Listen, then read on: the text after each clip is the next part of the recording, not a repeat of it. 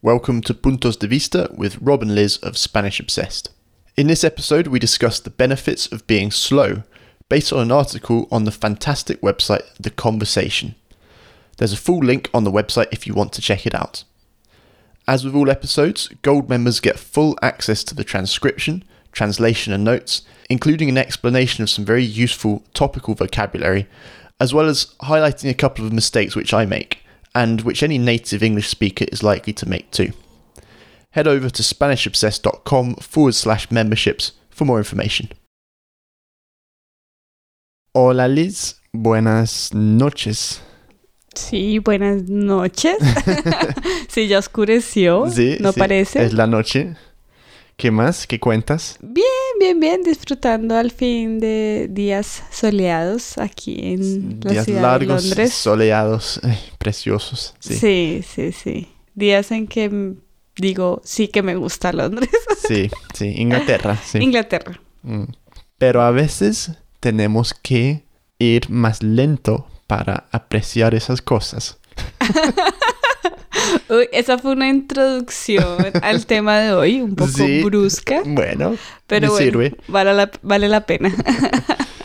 ¿De qué vamos a hablar? Bueno, el día de hoy vamos a hacer un enfrentamiento, vamos a tener un enfrentamiento entre dos palabras, que es la lentitud versus la rapidez. Mm, ¿Y por qué estamos hablando de este tema, Robbie? Porque vimos un artículo, encontramos una página web que me gusta mucho, que se llama The Conversation, que son artículos escritos por académicos que son como neutrales, con muy buen vocabulario y todo eso. Vamos a poner el enlace, como siempre, este artículo se llama, eh, ¿cómo era? El elogio a la lentitud. El elogio de la lentitud, sí. Que habla acerca de los beneficios de pues ser más lento, hacer las cosas más lento y De los peligros de, de la prisa también. Y mm, por cierto, el- los artículos también, em, las fuentes son fuentes Mm, como fidedignas. fidedignas. Son- Me encanta esa palabra. sí, son unos buenos recursos, Sí, ¿no? No De confianza. de confianza y escrito por personas que han Sí. estudiado y que saben, ¿no? Nada de noticias falsas ni información mala. Sí.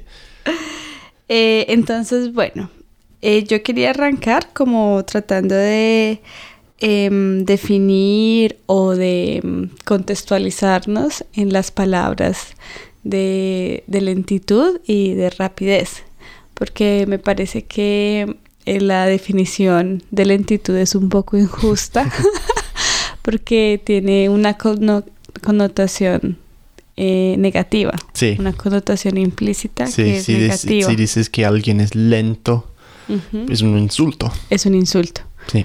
Pero de manera contraria, cuando eres rápido, eh, tienes todos los beneficios. Mm, Entonces eres eficaz, rápido, productivo. Incluso coincidencialmente hoy cuando recibía un correo electrónico, eh, lo respondí. Generalmente me demoró un montón para responder un correo electrónico, pero este era fácil. Y entonces respondí muy rápido ujú. Y la persona me respondió nuevo dándome las gracias eh, por la respuesta rápida ah, y que apreciaba mucho eso. Ujú. Entonces hay como esa valoración a la, a la rapidez. Eso es lo que tenemos. Entonces yo voy a estar en la defensa de la, de la lentitud y Rob, por el contrario, Ah, ¿sí? va a estar en la Yo, sí, defensa. yo quiero ser lento también. No, pero tú eres más rápido. Yo sí, yo puedo decir que soy más rápido, pero eso no digo como un cumplido a mí, porque sí que hago las cosas rápido, pero malo también. es algo que tengo que tengo que terminar algo sea como sea y tengo que terminarlo ya. Da igual como, la calidad a veces. Sí. Creo que es Entonces, eh, para continuar, eh, vamos a traer unas citas Ah, bueno, primero vamos a definir qué es el elogio a la lentitud. Mm. ¿Qué significa la palabra elogio? ¿Qué crees? Bueno, yo sé. Ah, bueno. Un elogio es como un homenaje. Un homenaje. Sí, como decir los beneficios de algo. Sí. Un piropo. Un piropo, sí. Entonces hay un autor que nombran en este artículo que se llama Carl Honoré y él dice que vivir deprisa no es vivir, es sobrevivir Mm, y que estamos atrapados en la cultura de la prisa. Sí. Y hay otra cita que dice, ¿qué es esa prisa?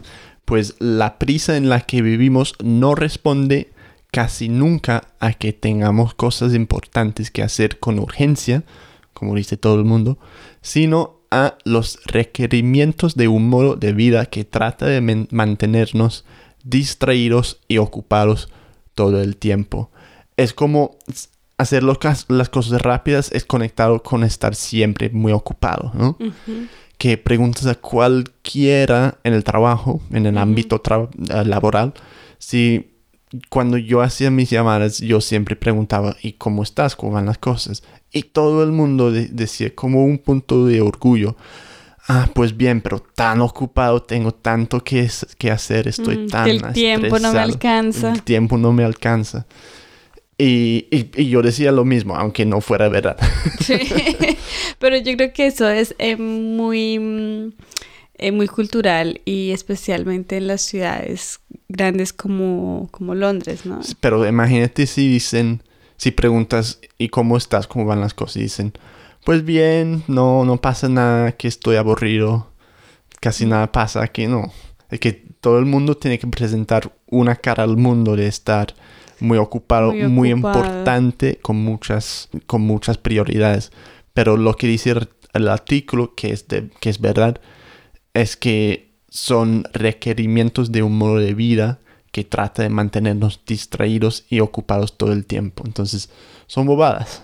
Sí. Son bobadas que nos, nos captivan, Ajá. nos capturan, Capturan. capturan la atención y el tiempo. Total, totalmente cierto. Y sí, y yo creo que todos hemos caído, y tal vez yo sigo cayendo en el tema de tengo que hacer esto y hago listas y anoto aquí y esto toca hacer, Rob esto, vamos a hacer aquello, la, la, la, y nos inventamos una cantidad de cosas y nos eh, olvidamos muchas veces de lo que es esencial. Sí.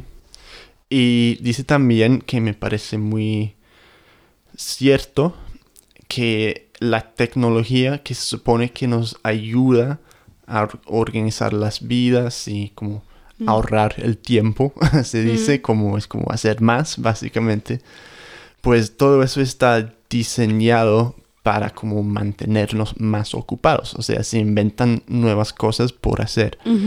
Y voy a citar otra vez. Dice, las facilidades de las que disponemos hoy para comprar, movernos, trabajar, comunicarnos son micro liberaciones. Me gusta eso. ¿Micro qué? Liber- liberaciones Ujú. Que constituyen, por otro lado, aceleraciones de un sistema que nos aprisiona más fuertemente. Aquello que parece liberarnos del tiempo y del espacio nos aliena en la velocidad y la prisa. Tan profundo y me gusta como lo dice. Nunca podría decirlo así, pero es muy cierto. Sí, así es. Sí, en conclusión, estamos atrapados. es muy fácil caer como en esa rutina de ir corriendo, del tiempo no me alcanza, de que tengo que hacer uno y la otra cosa y que todo es urgente. Y no solamente en, bueno, en el ámbito del trabajo yo lo puedo entender porque tienes que generar resultados y de una u otra manera pues tienes que ser ágil y tratar de hacer las cosas de manera eh, rápida y pues también mostrando resultados. Pero el tema es cuando eso se trasciende también a tu vida familiar, a tu vida personal y ya tus amigos no tienen la importancia porque está primero tu lista de cosas por hacer Em, también muchos caemos en el error de, o yo por lo menos, de dormir menos. Entonces creo Mm. que si me levanto Todo a las está 4 de la mañana, voy a hacer más cosas, voy a tener tres horas más que los demás para hacer más cosas. Pero en últimas, no, la, mi mente eh, se cansa, el Sí, sueño es humanos, esencial. Somos humanos. Sí, el sueño es esencial y entonces em, por ese afán de hacer más y de querer, entre comillas, aprovechar el tiempo, lo que Acabamos hacemos, haciendo menos. acabamos, sí, menos, Mi, exactamente. mi madre me estaba diciendo hoy que hay en una emisora acá en el Reino, Reino Unido, hay un programa que sale todos los días, como a las 12, algo así, que, se llama El Minuto de Lentitud o algo así. Mm, uy, buenísimo. Entonces, ¿qué hacen? Pues ponen como sonidos como relajantes, que no son noticias ni nada así, son sonidos. Entonces, por ejemplo, ¿cómo se llaman los ruidos o los sonidos de los pájaros? Los susurros. Los susurros de los pájaros, el sonido del viento. ah, a veces ponen el ruido de esa máquina para cortar el pasto. Todos esos sonidos durante un minuto. La idea es que todo el mundo pues haga una pausa, reflexione y pues es así, ¿no? Como un antídoto eh, de, de la rapidez. Sí, a mí e- esa terapia a mí me resulta muy eh, parecido a lo que me sucede cuando voy a Colombia. La verdad es que yo voy a Colombia y yo vivimos en un barrio humilde, pero yo salgo a la terraza de mi casa y nomás el hecho de ver a la gente, la forma como camina para ir a comprarlo, el desayuno, cómo se devuelven tan tranquilos, me baja como la, la forma acelerada que, que llevo mi vida. Y eh, esos son mis momentos también de reflexión cuando estoy en Colombia, de cómo pues eh, todo es, va más despacio, Mm. pero que al mismo tiempo Pues yo me siento más igual, relajada Sí. sí, y no estoy tan preocupada por el tiempo o porque llegué tarde o porque no estoy haciendo nada, porque es como el ambiente ¿no? en Mm. el que estás que ejerce también como presión. Y por, por último, ¿tengo tiempo para otra cita? Sí, yo tengo mis notas del vocabulario, pero sí, sí. Una última cita que es em, acerca de la psicología. Los expertos de psicología dicen que em, la razón exige demora Mm, y que nosotros nos podemos adaptar a un modo de pensamiento rápido en muchas circunstancias, pero que la falta de reflexión y de sosiego nos aboca a la irracionalidad y a las malas decisiones. así es. Entonces, otra buena razón para em, ver que tomar tiempo y ser lento Sí, también nos ayuda a tomar mejores eh, decisiones. estoy de acuerdo. Y voy Sí. a tratar de vivir más así. Sí, sí, sí. Y yo siempre eh, vivo como muy indecisa, ¿no? Como que no sé qué hacer y me tomo mucho tiempo para pensar las cosas. Pero al final creo que aunque me demore, eh, creo que tengo buenas decisiones. Seguro, seguro que sí. Bueno, tengo tres palabras que quiero preguntarte. Sí. El primero, la primera, perdón, es un verbo que es sosegar. Te doy la cita. Ante este panorama, panorama es un sustantivo masculino, Mm. ante este panorama apresurado, acelerado, necesitamos parar, sosegarnos, reflexionar. ¿Qué quiere decir? Eh, sosegar es una, de hecho, una palabra muy bonita. Me gusta porque es como tranquilizarnos. Mm. Buscar sosiego es buscar como paz, eh, reflexión, como como separarse. No sé si la palabra viene de, de la palabra ciego, que es una persona que no puede ver. No creo, porque se escribe diferente. Sí, pero sosegar. Cegar viene como de ceguera. No ¿Tú sé, crees? lo interpreto un poco así. Mm. Pero es como de, de como cerrar los ojos y tratar de ver hacia adentro. Pues vamos a mirar si hay una relación. Bueno, eso es sosegar y sosiego también. Entonces, sesgos. La prisa nos carga de sesgos y prejuicios. La, sí, la prisa nos carga de sesgos y de prejuicios. Sesgos eh, significa como un, un entendimiento equivocado sobre algo. Mm, ¿m? Es la interpretación errónea, limitada sobre un tema determinado. Sí, muy útil, yo creo, esa palabra, que nunca lo- la había escuchado antes.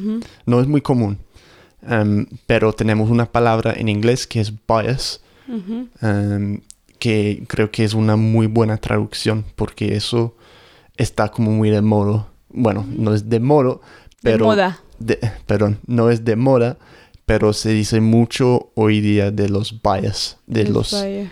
los sesgos, como sea de, de, de raza, de género, cosas así, las actitudes equivocadas.